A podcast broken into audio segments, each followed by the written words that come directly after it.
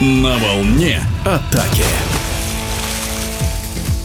Ватерполистки женской сборной России провели новогодние каникулы не за праздничным столом, а в бассейне. В декабре игроки летали на тренировочный сбор в Турцию, а в январе базировались на юге Китая. С подробностями подготовки национальной команды в эфире спортивного радиодвижения главный тренер, призер Олимпийских игр Сергей Маркоч. Зимний отпуск был запланирован под мероприятие сборной команды России. Изначально мы э, хотели ехать в Китай, но китайцы, отобравшись на Олимпийские игры, изменили свой календарь они хотели провести подготовку новогоднюю в Европе. Но произошла замена тренера. Вместо Хариса Павлидиса возглавил сборную Хуан Жане. Работал он уже с китаянками. Ну и вот его третье пришествие. Надеется, что он сможет хорошо подготовить команду к Олимпийским играм. К тому времени, когда изменилось расписание, мы уже договорились со сборной Турции. У турок в последнее время есть успехи. Они выиграли третий по значимости кубок челленджа в Европе. Также также юношеские команды занимают места в э, восьмерке лучших команд Европы. Есть государственная программа, и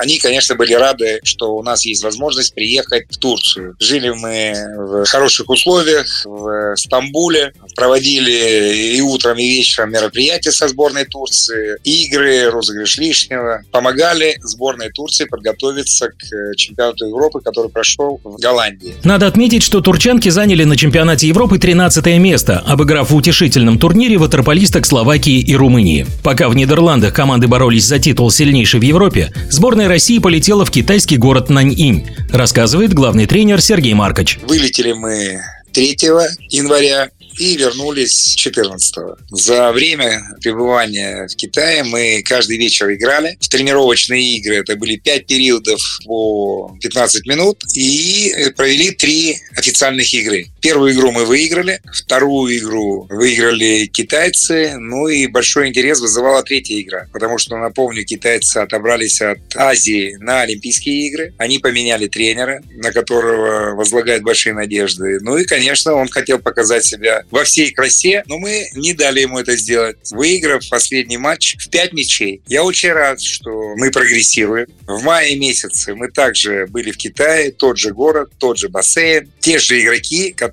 напомню, играли в чемпионате мира, и мировую лигу, и азиатские игры. То есть у них полный календарь. Они в декабре были в Венгрии на совместных мероприятиях со сборной Венгрии, которая принимала участие в чемпионате Европы. В общем, команда находилась в хорошей форме. И напомню, что в мае мы одну игру проиграли, одну сыграли в ничью. И дополнительное время выиграли. Сегодня, омолодив состав, мы добились положительного результата. И рад, что это была игра, после которой мы вернулись домой. То есть поставили такую жирную точку и с оптимизмом смотрим будущее. Потому что, с одной стороны, это рискованный шаг, так омолодить сборную. А с другой стороны, у нас впереди 5 лет до следующей Олимпиады. Мы не хотим терять время и омолодили состав сборной. Сергей Маркоч отметил, что в матчах с мощными китаянками игрокам российской сборной удалось проявить свои лучшие качества. Я удовлетворен в целом как проявили себя игроки. Кто-то быстрее